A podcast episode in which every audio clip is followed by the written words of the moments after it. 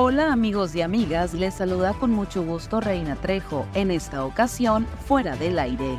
Estas son las cinco notas que debes saber antes de salir de casa. Por primera vez en Sonora, en los 20 kilómetros de la carretera Navojoa-Álamos, se contará con señalización vial enfocada a respetar a los ciclistas. El ciclismo es una actividad deportiva muy practicada entre los navojoenses de todas las edades.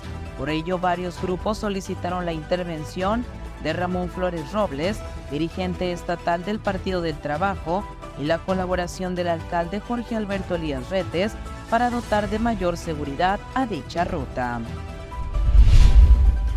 Tras el preocupante aumento de casos graves de influenza en México durante el año pasado, respecto a lo registrado en el 2021, el doctor Jaime Gómez resaltó la importancia de cumplir este año con la vacunación contra el virus antes de la llegada del invierno. Luego de que el presidente Andrés Manuel López Obrador emitiera una orden para evitar los robos y saqueos en el puerto de Acapulco Guerrero, tras el paso del huracán Otis, el secretario de la Defensa Nacional, el general Luis Crescencio Sandoval, confirmó que se ha logrado controlar estos actos delictivos. Además, le comunicó al presidente que a partir de ya, la Guardia Nacional asumirá el control de todas las gasolineras del puerto.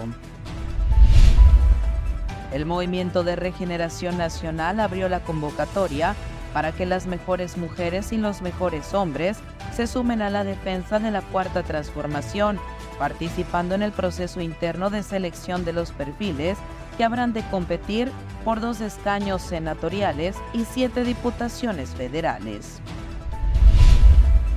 Julián Moroyoki Campoy, director de Educación y Cultura, informó que el desfile de Catrinas y Catrines será el próximo martes 31 a las 5 de la tarde, teniendo como punto de concentración la Plaza Santa Fe. Que tengas un maravilloso día. Para fuera del aire, Reina Trejo.